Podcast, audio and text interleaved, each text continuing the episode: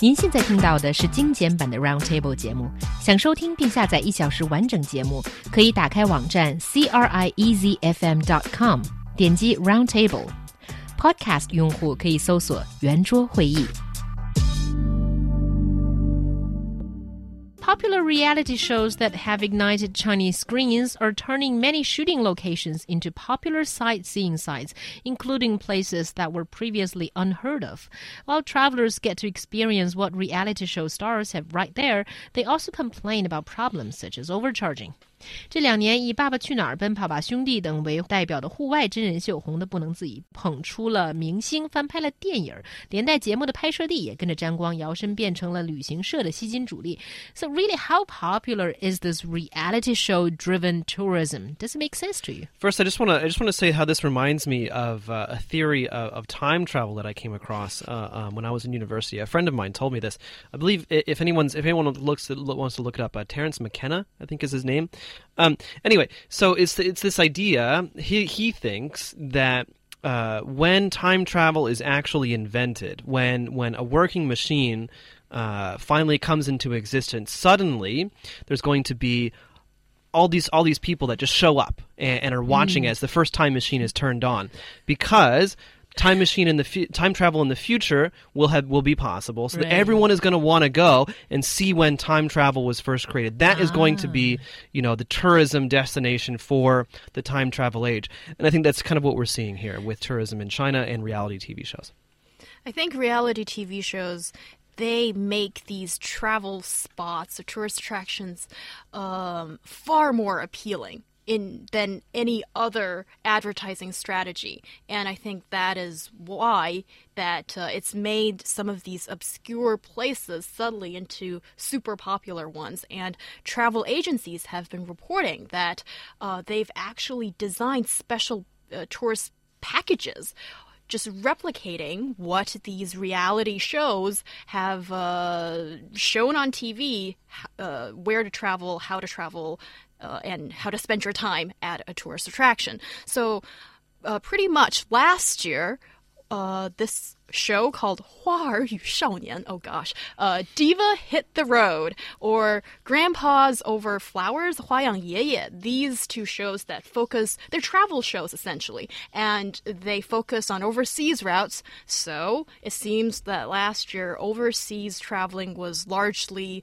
replicating what has been shown on these two shows, and where are we going, Dad? seems to be the prime example of how do you design to go to uh, to go travel inside China. And I think, yeah, it's really made a big impact on the tourism industry in China. Mm. It's such, such, a big impact that uh, for New Zealand to get featured in the second season of Dad, uh, Where Are We Going? Baba Qu Nar, they had to pay 169 million US dollars. Uh, to actually host uh, the, the, the production of of the episodes that were in uh, New Zealand. And so, as we can see, uh, yet again, reality TV is never actually about reality.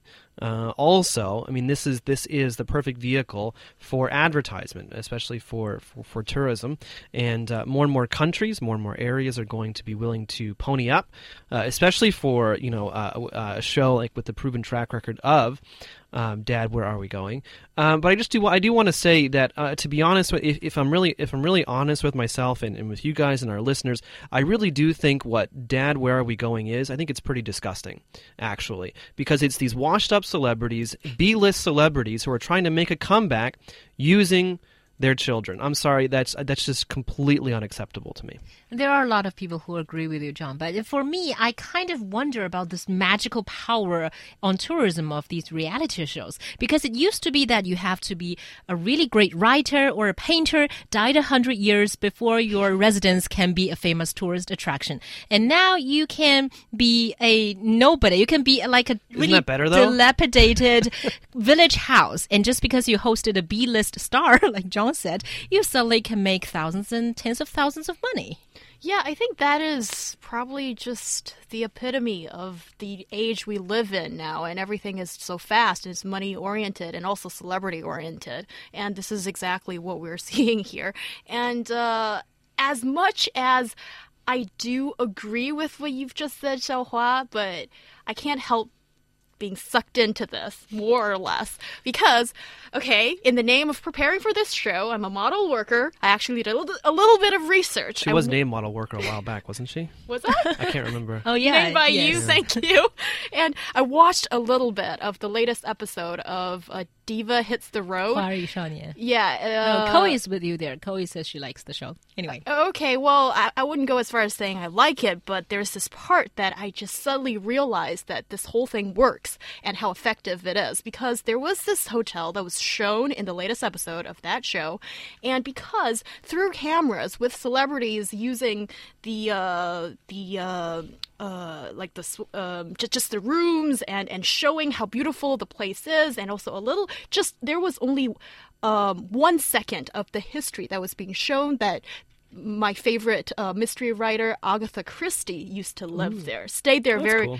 very, very briefly, and it was only like a two second shot, and it had an impact on me. And then I was like, wow, I would love to go to that, stay at that hotel if I ever go to Istanbul. And then it was just suddenly I was like, you know, I always think that I can, I'm immune to this kind of stuff. I work in the media, but even I thought at that moment, wow, My- this works on me. My my impression of you is that you would be quite susceptible, actually.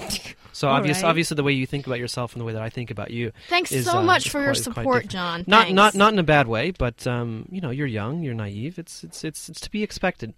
Um, and so I. I That is really mean of you. Okay, it's let's not- get to the being point of the mean. Discussion. It's not being mean at all. Which is these shows and tourism led by Well, I, I just think it's interesting because you know I, I had had the opportunity um, on a business trip to go to uh, Hainan, and so we went to Sanya, uh, Haikou, and uh. Uh, all very very nice, except for Haikou. Haikou was just okay. Um, but but when we were in Echo's San, great.